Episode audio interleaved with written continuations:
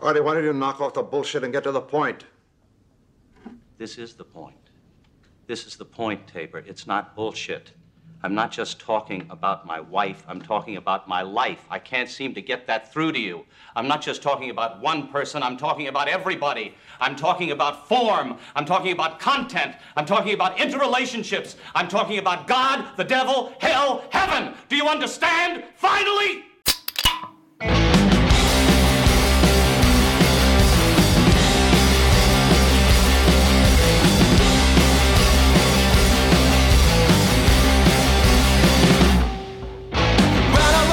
Que é isso? O que é isso? Ressurgindo das cinzas como uma fênix? No, no, no maior clichê mitológico de todos? Ah, voltamos! Não acredito, cara! Como assim? E, e boatos diziam que o Zoff havia acabado, boatos diziam que Zoff morreu, vida longa ao Zoff. Estamos aqui de volta. E olha só só eu tô falando por enquanto, mas uma coisa quase que inédita e estamos com o time quase que completo em loco, em loco. Então aqui eu, Daniel Filho, um prazer imenso poder falar com vocês de novo. Tô com uma saudade desgraçada, tô aqui gripado, morrendo, mas tô na moda. Tô em Amsterdã, fumamos, é, pa passeamos no, no Rio hoje, demos uma volta no Rio, né? Quem que é você? Quem que é você que está aqui na minha frente? Fala galera, aqui é o Caio Godin. Tamo aqui, Daniel Filho aqui em Amsterdã. Vai explicar os motivos dele também daqui a pouco, porque ele tá aqui. E é isso, estamos de volta. Mais um episódio aí depois de, pô, seis meses, né? Quase. Cara, quase É, seis muito meses. tempo. E tem mais alguém aqui com a gente. Tem, tem. Tem o Bruno Passos, também em Amsterdã, por enquanto. Por É, enquanto. Daqui, daqui em breve as coisas vão mudar, mas a gente vai entrar em, em mais detalhes. É, mas estamos aqui, todo mundo no mesmo lugar.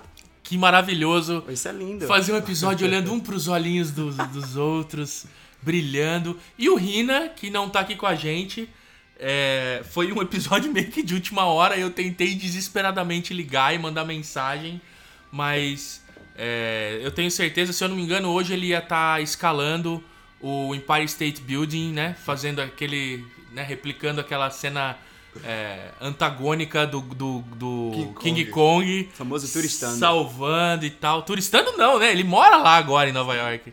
Aí que tá o lance. Aliás, vamos, vamos, vamos falar em morar em Nova York. Vamos deixar um pouco claro o porquê, o porquê da nossa demora. É, mais uma vez, pedir de desculpas oficial, fora de brincadeira agora. Mas é, a, gente, a gente tá num momento meio tenso, todo mundo, né? Uma coisa que a gente acabou de se dar conta, a gente sabia, óbvio, mas a gente acabou de se dar conta, é que o Zoff não está mais no Brasil. Nenhum membro que já, já fez, tipo, o Zeno mora nos Estados Unidos, como todo mundo sabe. Todo mundo que passou pelas off É, tá, tá indo morar fora ou morando fora. exato. O Zoff tá chipando. Bruno, Bruno, Bruno e Caio Gondim moram em Amsterdã. Pelo menos aí até o final do mês, quiçá, um pouquinho antes. Temos, é, vamos, vamos, a gente vai passar por isso também. Eu me mudei pra Berlim, então eu tô, a gente tá bem, oh, Rina em Nova York, óbvio que a gente acabou de falar. Então a gente tá bem, ah, Almir, que também passou pelos off, Tá indo pro Havaí. indo embora pro Havaí. Então Pode viver de surfista? É surfista agora? Mudou, mudou o ramo. Mudou o ramo. Senior surfista. Surf Developer. E... Mas enfim, novamente, desculpas a todo mundo que acompanha a gente. A gente não acabou. A gente vai tentar gravar mais episódios. É, Eu tava numa loucura de mudança pra Berlim. Tô gripado, então se vocês verem eu ah, sugando o nariz aqui, já desculpa também. Desculpa por eu existir, viu, gente? Mas enfim, ah, deu. ah, desde, desde o final do ano passado, eu já tô com um contrato assinado com uma empresa de Berlim. Ah, ah, só que correndo atrás de documentação disso e daquilo, as coisas não, não, não vão dando certo do jeito que a gente espera e vista negado porque um documento foi preenchido errado espera mais alguns meses e vai e volta e não sei o que. Enfim, dentro de toda essa loucura, me desfiz das minhas coisas, muita coisa eu vendi, muita coisa eu dei embora, tava difícil de gravar, não tinha cabeça pra gravar. Me mudei pra Berlim, achei que depois de uma ou duas semanas ia conseguir começar a gravar de novo. Não é fácil como vocês pensam. ah, documentação. Eu tô em Berlim desde junho e eu ainda tenho documento que eu descobri que eu preciso tirar. E eu não tenho casa. Quer dizer, eu tenho casa. Cara, é muito complicado. Enfim, do- da minha parte eu peço desculpas que tá tudo muito louco. Mas aí vocês falam: ah, mas o Zoff não é só o Daniel. O Rina não tá aqui com a gente, mas também se mudou pra Nova York e tá numa doideira. O fuso agora é maior do que nunca, porque se a gente tivesse no Brasil hoje era menos um, é, Nova York é menos um, mas na verdade é menos seis. Então, daqui, de, daqui da Europa, de, de Amsterdã e Berlim, que é o mesmo fuso horário. Ah, mas enfim, essa é da minha parte. Aí, como o Zoff não é só o Daniel e o Rinaldi, tem essas duas, essas duas figuras raras que estão aqui na minha frente, que vão falar um pouquinho também. Vocês estão bem de horário? Vocês estão bem numa fase tranquila pra continuar gravando os off? Como é que tá? Eu fiquei curioso pra saber o que você veio fazer aqui. O que eu vim fazer o quê? E Amsterdã? Em Amsterdã? Qual o motivo da então, visita? então vamos começar com o Bruno. Tá bom, vamos Ah, lá. o motivo da minha visita aqui foi uma visita surpresa que o Bruno deu uma festa de despedida porque ele A está festa foi surpresa também. a, fe- a festa foi surpresa? Tudo foi surpresa. Olha cara. aí, eu não sabia que a festa tinha Não sido sabia, surpresa. Não sabia. Que louco, mas enfim, ah, falei pro. Teve o Lollapalooza e Radiohead, eu amo Radiohead. Eu falei, pô, Bruno, não vou, não vou te ver aí e tal, não sei o quê. Mó cuzão, cara. Queria ir, mas tem, tem Radiohead, desculpa tal. No final das contas, eu vim na surdina. E mas uma festa de despedida do Bruno. Conta isso, Bruno. Pois é, cara, tá, a minha vida também está na mesma loucura. É, eu tô num passo, ah, talvez atrás do seu, do que você tá agora. É, mas pela quarta vez, nós vamos mudar de país de novo. É, não Pra sei- onde você vai, mano? Não sei se eu tenho paciência pra mudar mais, mas ah, é, nós estamos indo pra Ottawa. Tô levando a esposa e a família pra, pra Ottawa. Canadá. É, pro Canadá, sim. É, que vai ficar pertinho do Rina também, uma horinha do Rina. E uma horinha de mais gente também aqui, que daqui a pouco vai, vai falar. Ih, spoiler. É, Já mandou um spoilerzão, spoiler, né? Ih, cara. É, então nós estamos indo para Ottawa trabalhar lá com o pessoal da Shopify, é, no time de front-end da, da, da Shopify. Super amarradão, ansioso para ir, mas tá uma loucura enorme, cara. Vendendo tudo. Animal. Até a casa entrou no bolo, estamos vendendo tudo. Animal. Você vai trabalhar junto com o Francinha. Junto com o França. Com o Rafael França. O França não trabalha na, na- em Ottawa, mas sim, na mesma empresa. Animal, cara. Parabéns, Bruno. Obrigado, Felicidade. cara. muito, Não, muito legal. muito feliz. E, e, e, e você, Caio? Você tá numa fase tranquila? Você tá também de boa pra gravar os off? Como é que tá? Não, não tô muito tranquilo também não, tô... Agora tá tudo certo, já tô me desligando da Booking, tô indo morar em Nova York, Pam, pam, pam. vou trabalhar no New York Times com, com uma galera que eu gostaria muito de trabalhar. Acho que vai ser legal, tô empolgado pra caramba, mas tem muita burocracia, muita papelada e a gente tem que se desfazer de tudo, é, de todos os laços que a gente tem aqui em Amsterdã, né? Tipo, cancelar a internet, cancela aluguel, é, cancela o emprego também. Cancela a vida, né? É, você tem que sair cancelando tudo e. É um saco, né? Mas, mas é isso. Acho que já tá se aproximando. Eu devo sair daqui de Amsterdã na primeira semana de outubro. Vou morar em São Paulo durante alguns meses até o meu visto sair e vou trabalhar pro New York Times remoto. Então, pra galera de São Paulo, quando tiver FMUG, quando tiver encontro, quando tiver qualquer coisa, se precisarem de ajuda, tô à disposição. E quando acontecer também me chame, que eu gostaria muito de estar presente. Olha aí, Caio Gondim. Caio Gondan. Caio Gondan Rondim. Paulistanando. Rondinha aqui, né? Que o G é Legal, animal, cara. Então é, é. Cara, uma coisa que eu vou falar. Se você tem um sonho, uma vontade de trabalhar num lugar que é fora do Brasil, eu só vou falar um negócio pra vocês, cara. Se eu conseguir. Que sou um fudido, que sou um. Que sou um fudido, só isso, cara. Se eu conseguir, qualquer um consegue, cara. Não, uma das coisas que eu tô pretendendo fazer é começar a escrever mais sobre, sobre esse negócio de mudar de país. Eu, eu saí, pra quem não conhece, eu saí do Brasil pra, pra Inglaterra, da Inglaterra pra Amsterdã e agora eu tô indo pra, pra o Canadá. Ou seja, tem, tem muita coisa que a gente aprendeu na, nessa, nessa, nessas mudanças e começar a escrever mais é, como é mudar. Mas como o Daniel tá falando, sim, é, é fácil. É, Porém- A, parte de logística é muito difícil, mas, mas é, no, no- na vida em geral se torna ínfimo. É uma coisa fácil e. Inclusive, inclusive já vou lançar aqui um desafio barra pedido. A gente, tá, a gente tá meio que sem pauta hoje, tá? Tá tudo meio que na loucura. A gente tem tópicos e subtópicos, mas vou deixar aqui. Próximo episódio, inclusive a gente pode fazer com o time todo, chamar o Rina e chamar o Almir pra fazer uma participação também, pra gente fazer um episódio só de mudando de país, de, da experiência de cada um, de como foi. É, Caio do Brasil para Amsterdã, Amsterdã para Nova York, contar como foi, dividir a experiência, como foi o recrutamento. Bruno, cara, loucura, foi para Londres, constituiu família, tem dois filhos maravilhosos, veio para Amsterdã com a família e agora tá indo com a família toda, com esposa e filhos, pro Canadá também. E, e o, meu de ir pra Alemanha é bacana porque cada um meio que foi pra um lado. Vocês dois que vieram pra, pra Amsterdã acabaram divergindo e indo pra outro. é, dividindo e indo um pra um lado, outro pro outro agora. Tudo bem que é mais ou menos ali pro mesmo, pra mesma Uma- direção, uma mas, é horinha, outro, cara, mas é outro país de qualquer maneira. Então. Você vai falar francês ou vai falar inglês, Bruninho? Cara, é- é- eu mal falo inglês. É- é- o holandês nem chegou perto de aprender. Passei três anos aqui, não aprendi nada. É, vamos lá, o francês, é- é- pelo tem- menos é mais parecido com o português. Você tem o inglês mais bonito que eu já ouvi, cara. Você- e- ele é o único cara que fala, Osh, I want some water. ele bota um osh antes do, do- do- do- Sensacional, mas ó, começamos. Esse é nosso pedido de desculpa, nossas explicações do porquê que tá essa loucura. A gente levou muito tempo fazendo isso, espero que vocês compreendam. A gente gosta. É, ultimamente de fazer episódios mais sucintos e diretos, mas a gente não vai só ficar com conversinha mole, vamos falar um pouco é, de coisa técnica. É, é, mais, é mais um episódio na loucura mesmo. Então a gente vai falar. Vai se falar... aproveitar o momento que tá todo mundo junto. né? Exato, exato. Inclusive a gente.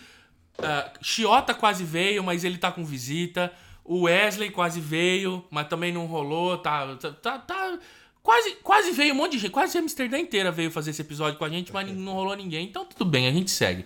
Uh, vamos falar vamos falar de a gente vai tocar em três tópicos mais técnicos só para não deixar vocês na mão trazendo coisa nova para vocês uma coisa que eu ando estudado eu tenho estudado um, um tanto comecei no Brasil parei comecei voltei a ler bastante sobre agora essa semana para implementar no trabalho e tal É, são testes teste é bastante importante e aí a gente tem essa ferramenta nova de testes que é o Jest que a galera. Pô, React é uma coisa ah, gigantesca no momento. É, é o que mais está acontecendo, mais está crescendo, mais está se falando.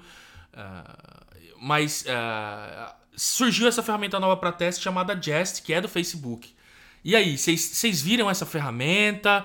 Ah, usar eu acho difícil alguém ter usado, porque é um, um negócio super novo e a gente, dada a situação que a gente acabou de explicar para todo mundo também, é bem difícil estar experimentando como a gente gosta de fazer. Mas e aí, vocês deram uma olhada? O que que vocês acham? Eu mudei de, de framework de teste há pouco tempo, tava super satisfeito, inclusive, tô usando o, o TAP, eu acho ele fantástico. É super simples e que eu, eu na, na minha humilde opinião, achava alguns outros frameworks de JavaScript um pouco é, com- demasiadamente complexos. E o TAP era super tranquilo, super rápido, resolvia um problema. A gente tava dando uma lida agora no, no, no Jest, aqui eu, é, eu, Bruno e Dani, e parece ser muito interessante, ele parece ser bastante rápido. Né? Primeiro que ele emula o DOM, é, com o JS DOM, então você não precisa é, tá dando um spawn de um, de um browser headless, ou então até mesmo um browser, que isso fica muito pesado, que a gente sabe que... Que é o Phantom, né? é. Que todo mundo usa pra pra fazer esse tipo de teste. É, E tem gente que usa também com Chrome mesmo, WebDriver, e, e vai embora. E a gente sabe que quando o teste demora muito, a galera deixa de escrever teste, e a gente não quer isso. Né? Então o teste, o feedback loop do teste tem que ser muito, muito, muito, muito rápido. E esse cara, ele é rápido porque ele trabalha com JS DOM e ele também trabalha de forma paralela, ele sai dando spawn em processos e parece ser bem interessante. Eu gostaria muito de ver alguns benchmarks, é, alguns benchmarks dele para saber se ele realmente na prática é mais rápido ou não, e se vale a pena fazer uma migração. Mas eu achei bem interessante, eu acho que vale, é, vale dar uma sacada nele. E ele não funciona só pro React, tá? Parece que ele funciona, é, é um, é switch de teste qualquer. Então vai embora. Tem esse, inclusive tem um tweet que a gente vai linkar aí pra vocês que o pessoal já começou a fazer testes, vamos dizer assim, benchmark e testar o mesmo code base com ferramentas diferentes. Tem uma outra ferramenta que é o Ava para teste que é do Synthesor, que é do Synthesor, não, que ele criou. Ah, e aí o, esse cara chamado Maximini ah, testou o mesmo code base, que na verdade são 112, 112 testes. A maioria são componentes em React com shallow rendering. E no Jest, esses testes levaram 16 segundos. E no Ava levou 1 minuto e 6 segundos. Então é um ganho surreal. E aí você pode estar falando assim, pô, pessoal, mas Jest não é novidade. Jest aí já tem um tempo. Eles reescreveram o Jest. É, Eles meio que refizeram o Jest do zero, focando definitivamente em performance, em teste unitário para componentes React. Então, é, vale muito a pena acompanhar. A gente vai colocar também um, um blog post do callstack.io, que é Unit Testing React Native with the New Jest. Parte 1, né? Snapshots coming to play. Então, ó, já, já tem spoiler aí falando de snapshots. Ahn, vale bastante a pena dar uma olhada. É, o exemplo que ele dá nesse, nesse texto é sobre é, vo- você deixar dar um highlight numa linha e ele usa é, o celular como exemplo. Enfim, é bem bacana. Ele fala sobre o Enzyme, que é do Airbnb, que é uma biblioteca que o Airbnb fez também para testar componentes React. Enfim, é, você que gosta de teste, ah, dá uma olhadinha nesse cara que, que superficialmente olhando e lendo sobre, parece ser um- uma ferramenta muito promissora. E Facebook só dando bola dentro em desenvolvimento, né, cara? Verdade. Hoje, Mandando de front-end, acho que nenhuma empresa tá chegando no próximo. Impressionante o quão disruptivo esses caras estão sendo com. Porra, ninguém falava de Virtual DOM até os caras virem. Agora todo mundo tem uma ferramenta menor e mais rápida e tal, mas os caras estão sendo super disruptivos, então. Incrível. qu- Quando vem um negocinho assim de ferramenta do Facebook, eu, eu acho que vale a pena dar uma olhada. Algum crédito isso deve ter. É, o próprio GraphQL também. GraphQL, caralho, é um negócio sensacional. Muito bom. E além disso, além do, do Jest, acho que tem outro assunto também que a gente pode trocar uma ideia, que é o Chrome, é, o Chrome fazendo, fa- dando os passos em direção à segurança, né, Bruno? Como- fala pra gente essa notícia do, do É, Chrome, eles, como é que eles, é? eles lançaram um post agora no, no, no Chrome ah, blog post, no, no- na parte de blog do Chrome, eh, falando que eh, a partir de 2017 eles estão. Já, tá, já começou o processo de mudar para ficar mais claro de quando os, os websites não estão usando HTTPS. eh, e eles estão pretendendo a partir de 2017, no Chrome 56, se não me engano, 56. é, é, trazer, se você tiver password input no, no, no- na página, é, mostrar com a- um, um gráfico maior de que a página não tem HTTPS e que não é segura. Campo de cartão de crédito Sim, também, né? sim. Se, se você precisa entrar alguma informação pessoal, crítica, vamos dizer assim, ele vai ter um, um warning mais intrusivinho, vamos dizer assim, falando, Isso. olha, você está colocando suas informações numa página que não é HTTPS. Isso, é- isso é bom ou isso é maravilhoso? Eu não, não decidi ainda. Mas por que, que a gente tem que usar HTTPS quando tem senha, cartão de crédito envolvido? Porque a é gente cri- deve usar sempre, não deve usar? Primeiro, sim, deve usar sempre. O motivo do porquê, na minha. ah, tentar explicar um pouco, é, criptogra- é cri- criptografia end-to-end. Então você não, você não tá nunca 100% seguro de ataques e de loggers e de. Nunca, nunca. Não existe nada 100% seguro. É, o que é meio tenso de se afirmar, mas é, é a verdade. A gente viu aí Dropbox esses dias e sempre vê coisas acontecendo bizarras. Mas é, a gente dificulta demais, por exemplo, um middleman, alguém que fica sniffando a tua conexão. É, se você conecta. Ah, putz, estou no aeroporto, você conecta num router é, que tá, é free Wi-Fi, só que de repente é alguém imitando o router que é free e, e ouvindo tua conexão. HTTPS vai dificultar muito mais, tem o lance de handshake, tem o lance. Cara, são, são medidas de segurança muito bacanas. E dá pra fazer, e dá para fazer isso sem pagar nada pelo certificado, né, Caio? Pois é, tem o Let's Encrypt, que é. O Let's Encrypt o. Eu acho que são várias empresas né, que se juntaram para fazer o Let's Encrypt, se eu não me engano, não tenho certeza. Mas enfim, ele te consegue dar um certificado para você ter HTTPS no seu site de graça.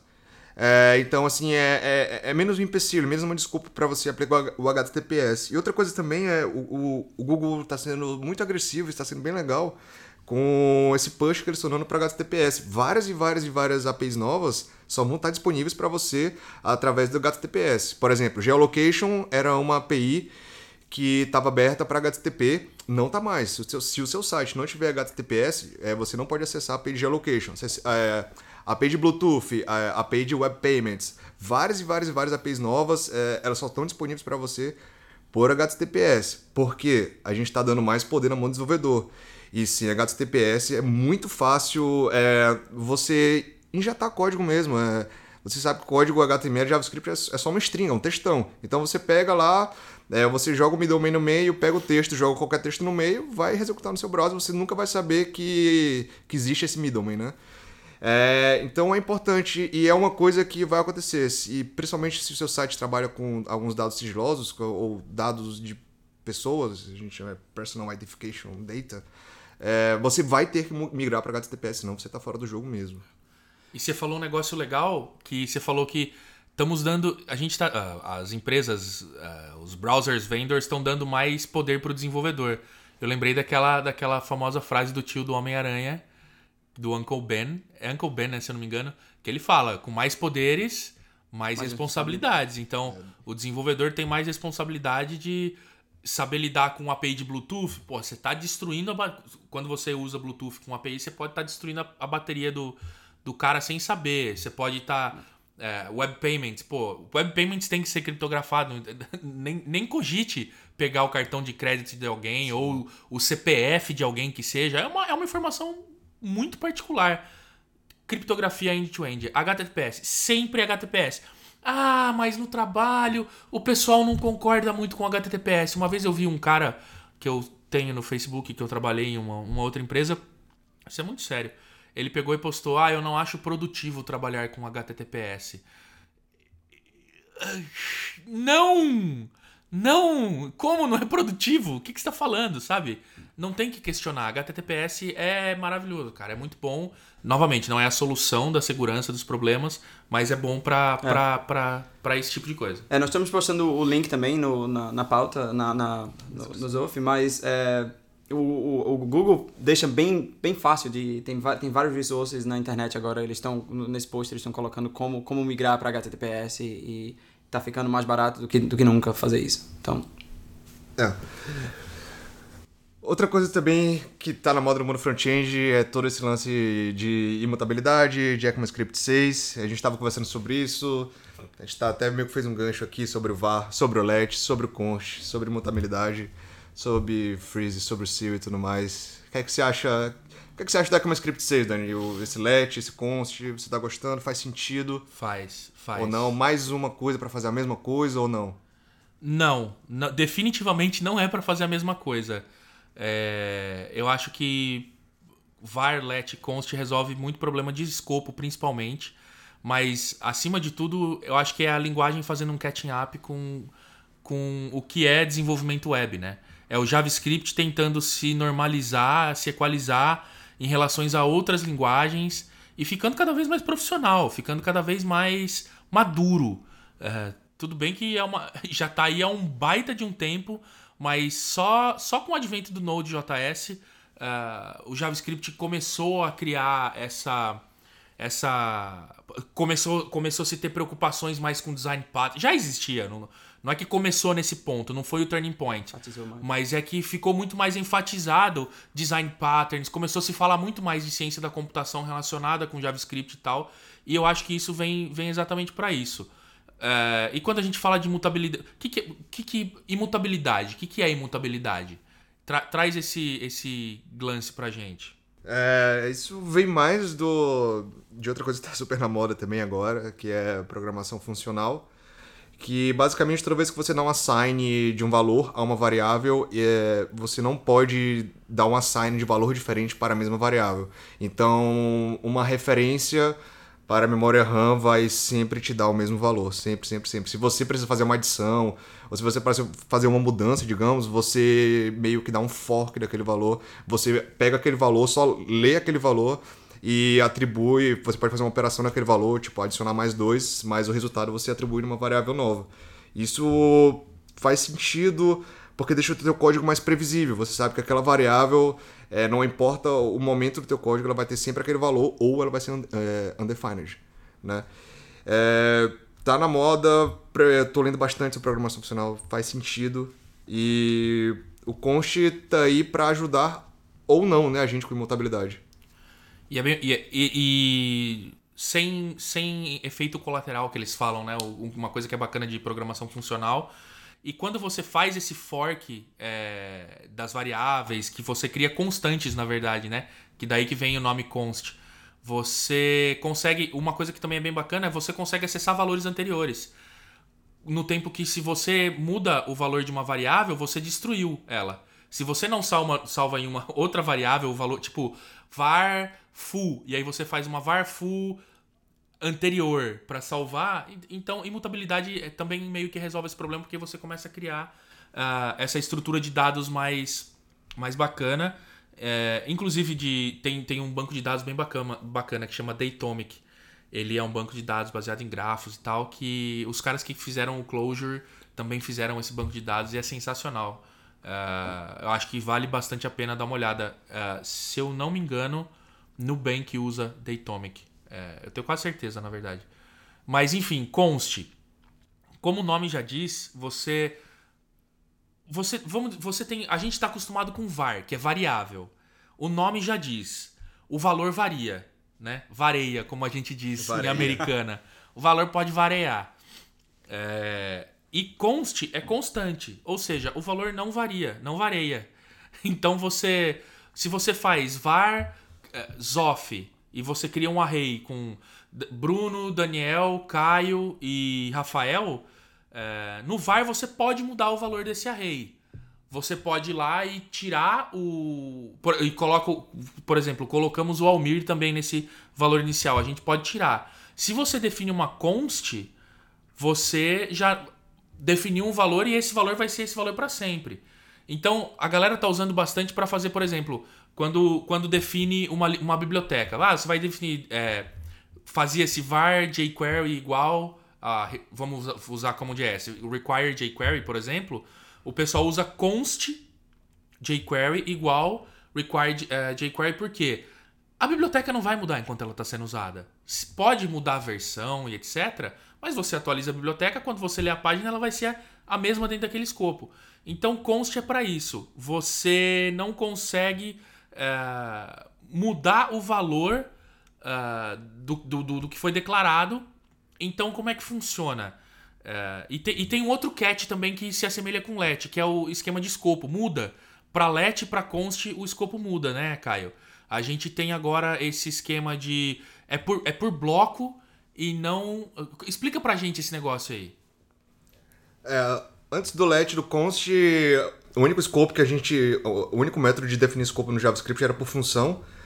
É, agora com let com const a gente tem esse escopo por bloco. Um bloco é basicamente toda vez que você abrir uma chaves, é, você está criando um novo bloco. Você inclusive pode abrir chaves e fechar chaves sem ter nada antes. Você não precisa fazer um if, não precisa fazer nada. Se você apenas abrir chaves e fizer um let é, dentro desse bloco e depois fora desse bloco tentar usar o let ou o const, você não vai conseguir, porque você está criando um bloco. É, inclusive você pode usar blocos para como se fosse aquelas IIFS que a gente chama da é, Immediate Invocation blá blá blá function, né? Que a gente usa muito isso em JavaScript, são aquelas funções que a gente declara e logo depois a gente executa ela para criar um escopo, para não ficar vazando variáveis pro, é, pro escopo global. Função anônima auto-executável, né? Dá pra, dá pra falar É. assim de bem grosso modo. É, eu acho que é IIFE a sigla. Mas enfim, eu não tô lembrando. É Immediate Invocation Function Expression. É, É aquela que quando você abre um é. parênteses, faz o function, Fez parênteses depois fecha e abre, depois fecha abre e fecha, chamando ela É. de novo. Porque era o único jeito que a gente tinha. Hoje em dia, se você quiser fazer um escopo, troca isso tudo por abre chave, fecha chave e pronto, só isso. É, é, é o novo método de você declarar um escopo. É, é legal, o let, o const faz, é, faz bastante sentido também. O problema que eu vejo é com o const, que ele não é tão const assim, né? Com objetos, né? É, o problema é se você definir um objeto. Numa, uma- se você definir uma. Fica estranho definir uma, uma variável. Se você definir uma constante é, como objeto, esse objeto tiver objetos dentro dele, então objetos alinhados, esses é, objetos alinhados, eles, a, a referência que eles apontam ela pode ser modificada. É, O que, o que meio que quebra o conceito de constante, né? totalmente. Mas aí tem totalmente. uns workarounds aí, né, Caio? Tem. Que são bizarros também, né? Tem. E tem coisas parecidas que a gente tem o. Não é novo também. Acho que é do ECMAScript 5. A gente tem o Object Freeze e o Object Seal. É, o Object Seal, ele. é, ele, ele vai selar, digamos assim, a estrutura. Ele vai deixar a estrutura do teu objeto como ela está e você não vai poder nem adicionar e nem remover novas propriedades. Imagina que fosse uma estrutura, realmente você vai deixar aquela estrutura fixa. Mas os valores é, é, que elas apontam, é, os leaf nodes, é, você pode apontar para você pode mudar a referência deles. E com freeze é como se fosse um seal, é um objeto selado, mas você não pode mudar é, o, o, os valores dele. Para onde ele aponta, você não muda. Mas também tem problemas com isso porque ele não trabalha de forma recursiva. Então, se você tiver objeto dentro de objeto, você está fudido de novo. É. É JavaScript e, seus, e suas milhares de, de exceções. A resposta para isso né, não tem. Você vai ter que usar uma biblioteca. E de novo, um o Facebook. JS. De novo, o Facebook tá É. aí. É, o Immutable.js fazendo estrutura de dados. Algumas estruturas de dados que não existem nativas é, no JavaScript. E você pode usar esse cara também se você quiser fazer um, algo imutável de forma mais, digamos, é, segura, porque a linguagem não vai te ajudar não em relação a isso. Ou seja, pra você que boiou um pouco no esquema do seal e do freeze, o seal é basicamente assim: se você tem um objeto zof.membros.membro1 com o valor Bruno, zof.membros.membro2 com o valor Caio, com o seal você consegue mudar o valor dos office.membro.membro1, mas você não consegue, por exemplo, criar uns office.membro.membro3 e nem remover o membro 2. Agora o freeze, você consegue mudar a estrutura de dados. Ah, não, não, não, com freeze não consegue não, né? Não, é, o freeze é como se fosse... O freeze, é- o freeze ele bloqueia tudo. É. É, é, você não muda Ele é a mais estrutura chato que o, que o seu. é, né? você muda a estrutura, você não muda a estrutura de dados e você também não muda os valores.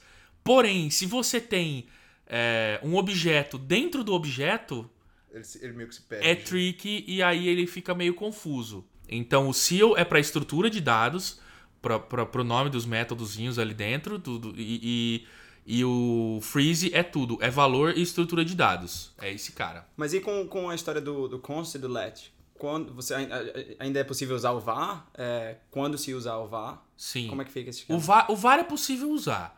O quando se usa o VAR é muito particular. A minha resposta seria nunca. Eu, eu não sei o que, que o, o que, que o Caio vai responder quanto a isso, mas eu ainda vejo espaço para ele para globais. Ah, Daniel, mas global é um anti-pattern, global, variável global não é uma coisa legal. Depende do que está fazendo, depende, de- depende do escopo. Às vezes você quer expor uma global para debugar XYZ, enfim, eu acho que depende.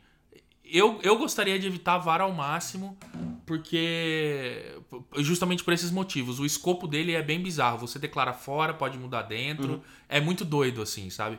E, e não sei, o que, que você acha, Caio? Quando, quando você usaria VAR?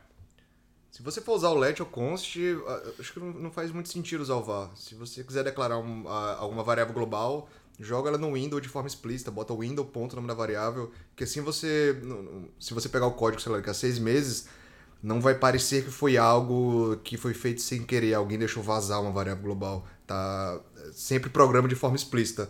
Se você for usar let const, não precisa usar var. Não tem, não tem necessidade. Vai, vai de let const mesmo. Senão, pô, vou ficar três. tre- vou ficar duas coisas, que é o var e o let, que fazem coisas similares, só que peronomútil. É, simplifica, fica com os dois mesmo e parte pro abraço. Vocês falaram do const, mas não falou muito do, do, do. Sim. É, fora, fora usar o let, por exemplo, para dar um update num counter, por exemplo, de, um- de, um, de um loop. Sim. O let ele tem, ele tem, por exemplo, se você faz um for, usando o loop que você colocou de exemplo. E aí em vez de você fazer for var i igual a zero, você faz for var eh, for let i igual a zero. Esse let vai estar disponível sempre dentro desse for. Porque o bloco dele pertence a esse for. Entendi. Você não vai conseguir acessar esse esse let fora. O que, o que. E você pode definir o let dentro do for também, que você não vai conseguir. Por exemplo, fora do for, você colocou lá let is off igual a true. Dentro desse for, você pode dar outro let is off igual a false, que dentro ele vai ter um valor e fora ele vai ter outro. Você não tá alterando o let que tá fora. Então é aquilo que a gente comentou no começo, o principal é o escopo. Ou seja, há um, de uma maneira muito errada, mas que vai facilitar para entender, o let é o var que funciona com escopo por bloco, e o const é o let que você não pode alterar o valor. É meio confuso. O let e o const tem o escopo igual, semelhante, é igual, dá pra falar que é igual, só que o let você consegue trocar o valor. Ou seja, o valor do let é mutável. E o const é imutável, pero não mútil. Dá pra falar assim, né? É imutável, mas é tricky. Já o VAR, não. O VAR, você faz o que você quer com ele. O que que você quer fazer com o VAR? Você quer um VAR de Natal? Eu dou um VAR de Natal, você faz o que você quiser com ele. É mais ou menos isso. Então, é basicamente isso. O VAR, você declarou a variável num escopo pai, e se você altera dentro de algum escopo filho, você está alterando o var lá de fora, dependendo, lógico, de como você está fazendo seu código. E o let e o const já são escopos por bloco. Ou seja, quando você abre um bloco e fecha um bloco, essas variáveis vivem ali dentro. Basicamente é isso. E um último tópico, pra gente falar bem. Vamos falar bem rapidinho desse, porque a gente falou bastante do var, do const, do let. É um negócio bem bacana que eu li que saiu um banco de dados agora chamado PouchDB, PouchDB, que parece muito o nome de CouchDB e tem uma razão para isso, que é um banco de dados em JavaScript uh, inspirado pelo CouchDB, que é do Apache, e, e ele é feito para rodar bem no navegador, o que é muito doido. O que você acha de, de um banco de dados desse, Caio? Você tem ah, sim, e, e, a semelhança não, não para no nome com CouchDB, tá? Ele foi feito inspirado na, na, na API do PouchDB. Então, tecnicamente, você pode escrever o mesmo código de acesso de escrita de banco de dados no cliente e no servidor, certo? E aí você tem do lado do navegador um update super rápido. E se você está offline, quando você fica offline, você pode sincar isso. Então, a, a, acho que a intenção é mais isso deve trabalhar maravilhosamente bem com service workers. Uh, deve, você deve conseguir montar uma aplicação inteira que funciona offline, Cinca. Já tem a Huri, já tem algumas. Já tem algumas coisas aí que, que, que, focam no offline first, né? Tem até esse método chamado offline first. O que, que você acha disso aí? O que, que vocês acham? Eu acho muito legal, é, é, um, é um, banco de dados um pouco diferente, então é, não, não é só mais um banco de dados novo, ele, ele não vem para, sei lá, substituir, digamos, um MySQL, um Postgres mas ele tem suas, suas aplicações. É, o, o grande highlight dele é que ele funciona de forma offline. Então ele, ele vai funcionar de forma offline a, até o momento que fazer sentido é, de funcionar offline. E a partir do momento que você tiver conexão é, com o servidor, ele vai sincar, é, ele, ele vai fazer o sync né, entre o seu banco de dados e o banco de dados do servidor. E assim funciona. Uma das aplicações que eu, inclusive, eu acabei de ver é de um, de um projeto pessoal assim, que eu adoro, tipo, sou, sou louco de, de vontade de, de contribuir com esses caras, chamam Hospital Run. O Hospital Run é um app é, feito em Ember, é, como se fosse um admin, digamos assim, de hospital. Só que qual o lance dele? Ele foi feito é, mais para que é, rodasse na África. É, inclusive naquela toda aquela crise que, que rolou no Ebola, acho que foi no oeste africano que teve. É, por que, que ele faz sentido ser usado na África? Porque conexão não é algo trivial na África, entendeu? Então, e as pessoas precisam de software para agilizar os processos. É, então, eu achei uma, uma puta sacada de você não usar as coisas porque elas são novas, mas sim é meio que ficar antenado, é, é isso que a gente espera fazer aqui com vocês. É, ver esse novo, essa nova ferramenta, ver onde ela faz sentido de ser usada Uh, e, e, quando você tiver a oportunidade, você saber quais ferramentas você procurar. É, vale a pena dar uma olhada no PostDB e no Hospital Run também, é Hospital Run, tipo de hospital, correr em inglês, Hospital Run, é, ponto .io. É muito bonitinho o projeto e, tipo, além de bonito e além de tecnicamente ser muito foda, os caras estão melhorando o mundo, né? É, e estão vendo, então, eu que achei legal, estão vendo a necessidade deles, né? Que são, é, são hospitais na África, que às vezes tem que rodar no countryside e tudo mais, que a conexão não é boa, usando tecnologia mesmo para resolver e agilizar esses problemas que eles estão tendo lá. E outro, outro detalhe técnico bacana também é que o PautDB é, na verdade, uma abstração do IndexDB. É, ele, roda, ele roda em cima do IndexDB. Então, por trás dos panos, ele tá, você está usando a API do, do PautDB, mas ele está fazendo tudo com o IndexDB, é, que é uma tecnologia de, de baixo nível do navegador ali para gerenciar os dados. E eu acho que é isso. É isso? É isso. Então é isso. O que, que você acha? É isso, Caio? Acho legal. Acho que a gente deve ter falado uma merda aqui, uma merda ali, mas isso é normal. É muita emoção Como sempre. de finalmente fazer uns off com todos os. Esquecemos como é que faz uns off, né? Também tem É, isso. também. fazer uns off com todo mundo reunido assim, pessoalmente, tipo. É quase um, um VR aqui, né? Tá vendo o Daniel, tá vendo o Bruno aqui do meu lado. É muito louco. Os planetas, tudo, tudo alinhado. É muito sensacional, né? E quando vai acontecer isso de novo, cada um numa parte do planeta agora? Bom, agora você é o que tá no fuso horário diferente, né? Porque Pois é, É verdade. eu sempre sou o que tá no fuso horário diferente, pô. Sensacional. Não, maravilha. Então eu acho que é isso, pessoal. Obrigado. Espero que vocês fiquem contentes com, com, com esse episódio, assim como a gente tá super contente de estar gravando e tá, tá juntos aqui. É, E mais uma vez é isso. Não acabou os off. Não vai acabar as off. É, E é isso. Um abraço pra todo mundo. Um beijo no coração de vocês. Tchau, gente.